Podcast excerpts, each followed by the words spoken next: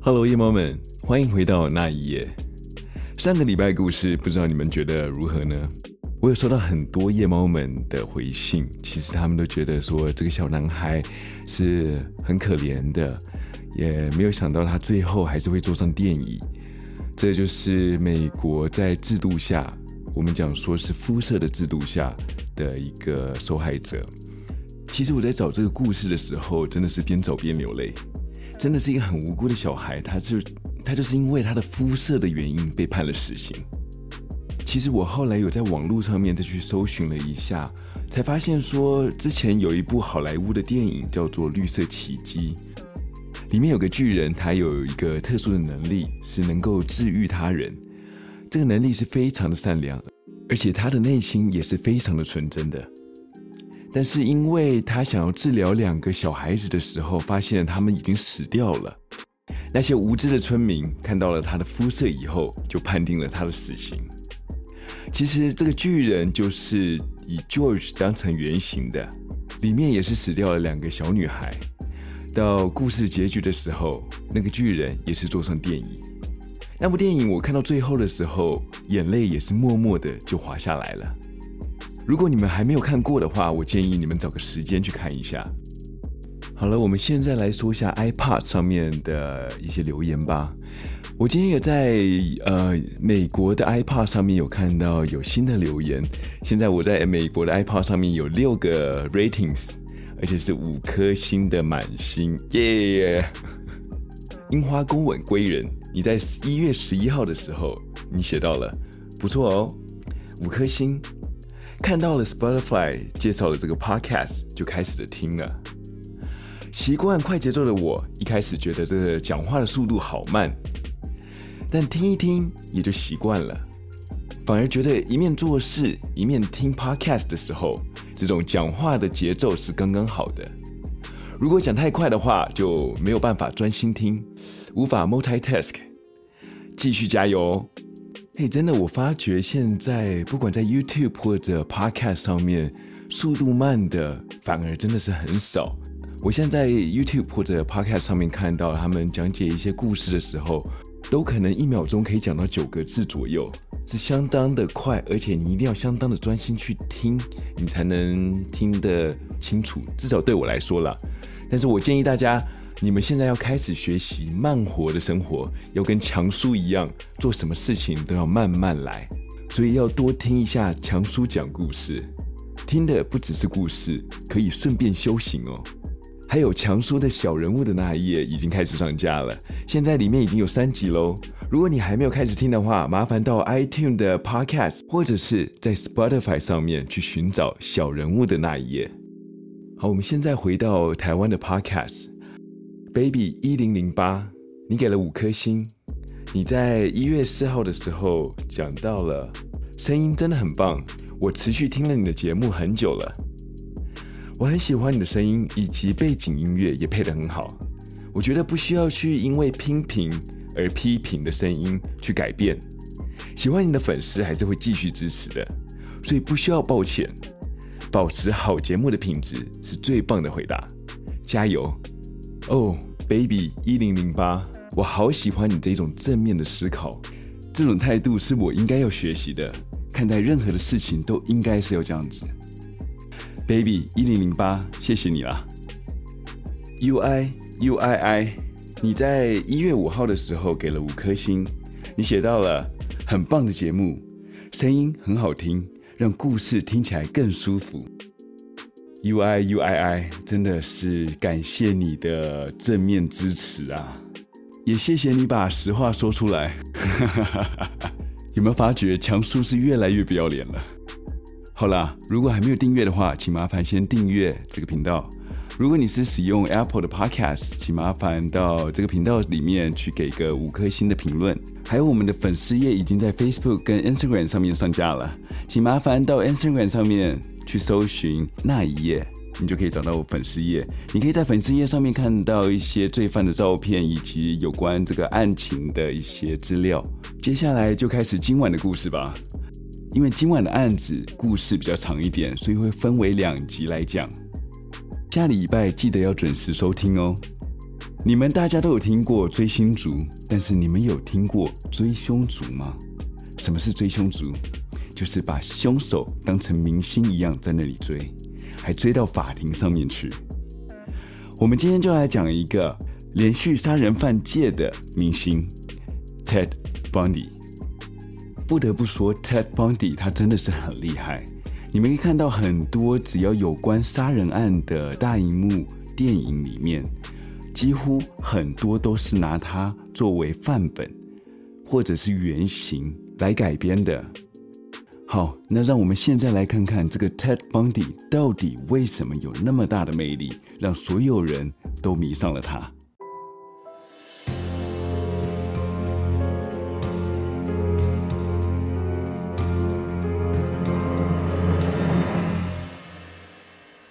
常常会有人说 serial killer。连环杀手这个词是为了这个杀人魔所创造出来的。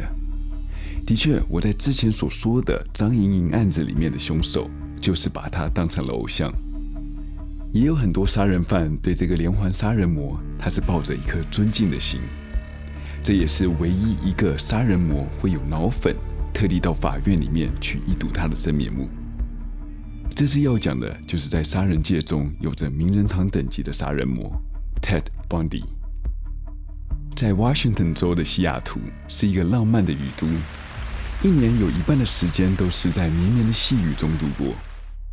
在一九六九年秋天的某一个下着细雨的晚上，Elizabeth Crawford，我简称她为叫 Liz。Liz 她被她的朋友拉到了一家位于大学城附近的酒吧。第一次来到这酒吧的 Liz 正在为她对这个新环境的不适应正在放空着。这时候听到了一个轻柔的声音，对她说道：“Hi, I'm Ted。” Liz 她转过了头，就看到了一个眉清目秀的大学生 Ted，就此结下了一个不解的情缘。Ted 请他喝了酒，聊着天，没有过多久，又拉着 Liz 去跳舞。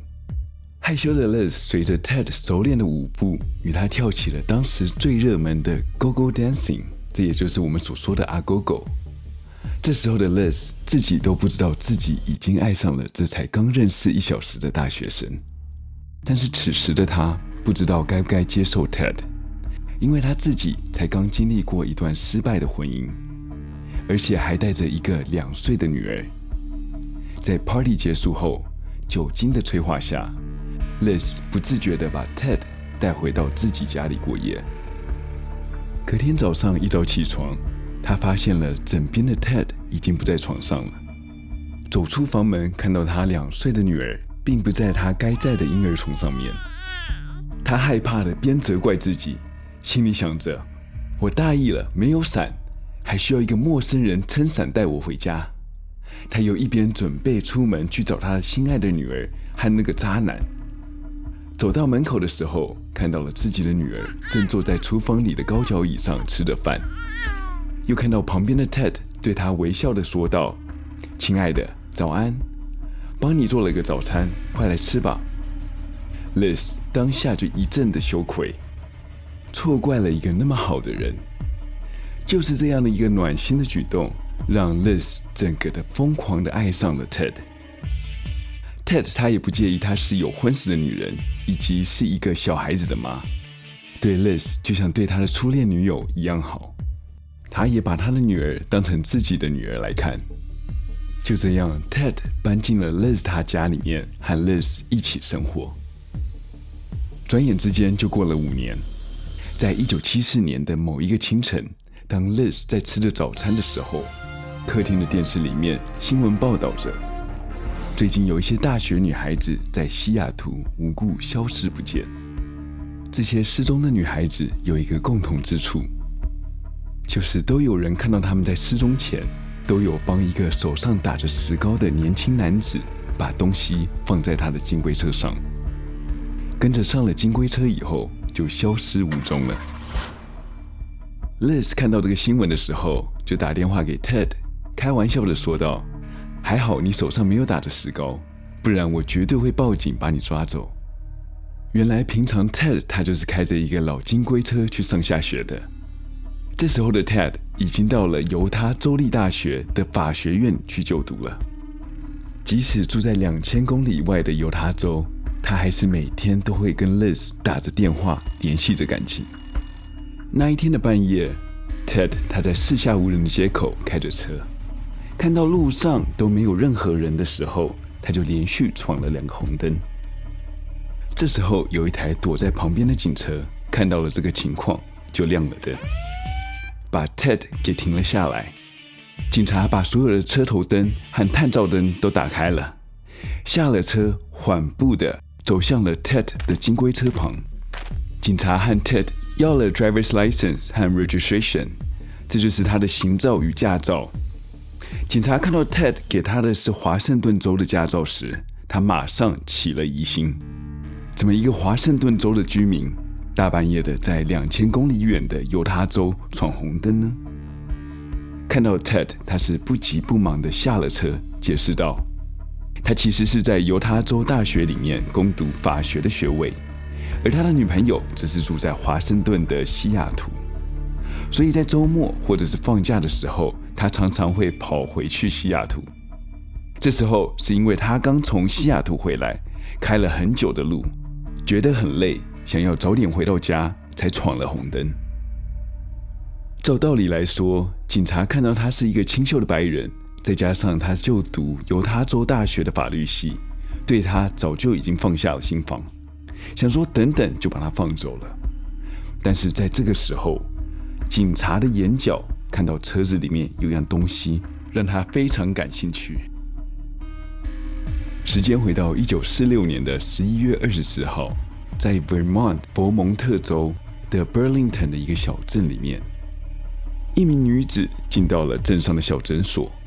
这家诊所是个妇产科，是专门帮单亲妈妈生产的一个诊所。在那个年代，所有的单亲妈妈都是肮脏的，他们不能明目张胆地走进到医院里面去生产。这位妇人叫做 Eleanor Cowell。当时她准备生下那个小孩子以后，就打算离开那个小孩子。但是当她看到出生后的小婴儿，又心软，她把他带回了家。Eleanor 的爸爸看到了这个孩子，就决定要把他当成养子，之后就帮他取名为 Theodore Robert Cowell。Theodore 的养父是一个相当暴力而且是偏执的人，有着严重的种族歧视。而且动不动就会动手打家人，但是唯独对 Theodore 他是疼爱有加。唯一一次生气的时候，就是在 Theodore 一直询问他亲生父亲的下落的时候。除此之外，他的养父并没有对他动手动脚。在一九五零年的时候，妈妈 Eleanor 她搬离了他们原来的住所，改嫁给一个在单身聚会上所认识的 Johnny Culpeper Bondy。John，他也把 Theodore 收为养子，也正式改名为 Ted Bondy。Ted 他从小就很喜欢去研究一些女色，常常都会去偷看女孩子在洗澡，或者去垃圾桶去翻找有没有被丢弃的 A 书。除此之外，他也很喜欢看一些有关犯罪的书籍以及新闻。他常常说他自己有一些语言障碍。这也让他在小时候在学校里面的时候不太说话，也是因为这样子，所以交不到什么朋友。即使到了国中，也没有比较好转。他常常就是一个人在下课的时间独自一人走回家。像他这么总是不说话，又常常一个人独处的人，他的存在感即使到了自动门前面也不会开门的那一种。这种人通常在学校都不会有人记得他，但是他在学校却是很多人都知道这一号人物。他们说，Ted 在学校里面常常就像是一个随时随地都有 spotlight 在身边的明星，即使话很少，但是还是很耀眼的那种。直到到了高中，他因为窃盗罪被捕，所以进了少年监狱两次。但是因为华盛顿州当时的法令。未成年所犯的罪的记录，到了十八岁成年以后，将不会被记录下来，所以警局内并没有他当时年轻时所犯的案底。在一九六七年，他就读了华盛顿大学，是主修中文。在学期间，他认识了一个叫做 Stephanie Brooks 的富家千金。可能是中文实在是太难学了，他在隔年的时候就辍学了。在闲暇的时间，他帮一些政客们开开车，当当保镖，赚一些最低薪资的钱。他做这些事是希望能够帮助这些政客们，好让有一天他能在政坛上面飞黄腾达。但是很不幸的。他并没有做得很好，而 Stephanie 觉得他做这些跑腿的事情就是想一步登天，觉得他太眼高手低了，就毅然决然的和 Ted 他分手了。我查了很多资料，我发现 Ted 他可能是因为这一次的分手，让 Ted 他自己很受伤，这也是他的性格转变的一个重大的转捩点。时间来到了一九六九年的时候。他在酒吧里面看到了两个女生从门外走了进来，其中一个女孩子就是他的菜。他看到她坐在酒吧旁边发着呆，看着天花板，他就把手中的威士忌一口喝下去，走到了那个女生旁边，微笑的和她自我介绍，他叫做 Ted。在隔年，Ted 还是希望他能够拿到一张文凭。所以就回去了华盛顿大学就读，但是这一次不一样的是，他改选了他的主修科目为心理学。也许是他很聪明，或者他是真的了解人心，在这一次他转变成成绩优异的资优生，在功课上面都是名列前茅，而且问他什么都很会举一反三，所以他很获得心理学教授们的赏识。在一九七一年的时候，他进入到西雅图犯罪委员会里面工作。在里面，他只要整理好资料，以及准备好资料给警察们。虽然是一个很轻松的工作，但是他在那里学到了很多东西，像是不同城市的警察是不会互相合作的，更不用说会交换资料。所以在这里，对他以后的犯罪史有很大的帮助。再隔一年，他从学校毕了业，在做职场规划的时候，碰到了美国州长大选，又选择去帮政客去竞选，负责记录 Evans 的主要对手前州长 Albert Russellini 的每一场演讲，以供 Evans 的幕僚团队分析。和上次不同的，他这次走了大运，他帮政客当选了州长。也是因为如此，这个政客要报答他。就和他的心理学教授们写了一些推荐函，给了普奇特湾大学与犹他大学法学院。这两所学校看到了这些推荐函以后，二话不说就录取了他。最后，他选择去犹他大学的法学院。在一九七三年的暑假，Ted 趁学校放假的时候，他就开车去到加州参加共和党的事务。好巧不巧，他在那里遇到了他初恋女友 Stephanie。当 Stephanie 看到蜕变后的 Ted 成为一个认真敬业的专业人员以后，就对 Ted 重新燃起了爱的火花。但是这个时候，Ted 依然是和 Liz 在约着会，同个时间也在和 Stephanie 同居着。当然，Liz 她不知道 Stephanie 的存在，Stephanie 也不知道自己就是小三。Ted 和 Stephanie 两个人的感情迅速加温。他们决定了，他们的婚礼将在圣诞节后举行。Stephanie 也在他的朋友面前大方承认，Ted 就是他的未婚夫。而 Ted 也不避嫌的在政客们面前以未婚妻的身份介绍给他们。直到了隔年的一月，Ted 突然消失了。Stephanie 像是发了疯的在找 Ted，但是怎么样找都找不到，电话不接。写信不回，一直到一个月后，终于辗转的用电话联系上了 Ted，并要他解释为什么会消失。没想到他只是淡淡的回答了一句：“Stephanie，我不知道你是什么意思。”就挂了电话。事后根据 Ted 他的自白，他只是想要证明他有娶她的能力，但是 Stephanie 认为 Ted 他是故意以求婚以后再残忍的拒绝为前提。策划复合，以报复他在一九六八年的时候和他分手。时间回到一九七四年，Ted 被警察拦停的那个晚上，原本打算要放走 Ted 的警察看到车内有一双手套，觉得很奇怪，拿了手电筒往车子里面再照了照，再仔细看了，在手套旁边还有胶带、塑胶袋与面罩。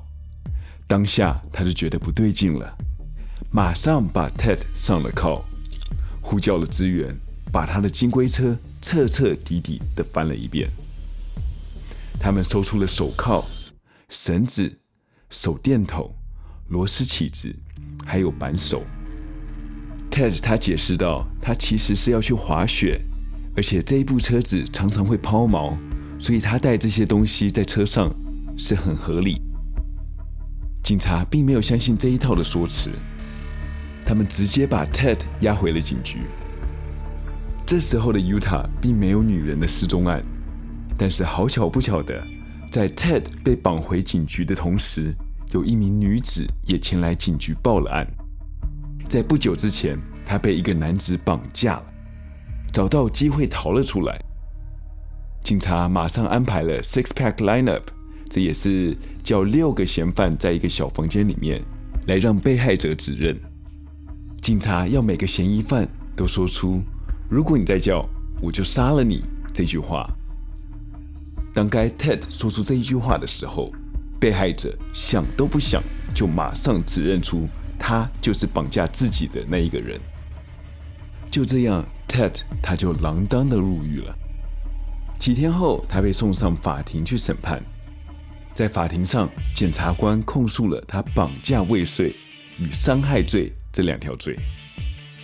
因为此时他们并不知道，他们已经抓到了在西雅图犯案多次的杀人魔。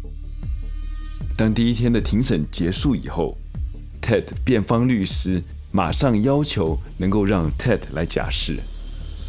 因为检察官并没有其他的证据，法官也准许了。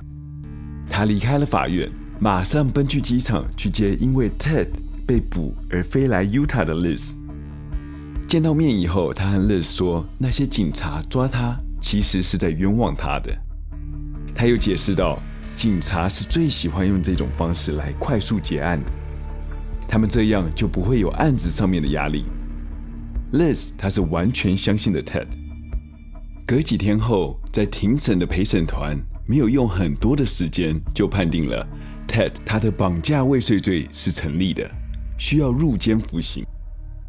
在进入监狱后的 Ted 被一个 FBI 的探员盯上了，他和他面见，问了他一些问题，其中一样就是问说：“你这两年有没有去过 Colorado？”Ted 他回答道：“因为都是为了法学院的课业，所以没有办法，也没有时间去别的州去游玩。”这时候，这个探员看了看他，随后就是说道：“这就是我要的答案。我这次来就是因为连环杀人案而来。原来这个探员在之前就有去找过 Liz，也确定了 Ted 他之前有去过科罗拉多州。原来他来监狱只是要确定 Ted 他有没有在骗人，这样就可以让他知道他和这个案子是有关联的。”因为故事的长度比较长，所以这一周我们就讲到这里，请下周同一时间继续收听。那夜猫们，我们下周见。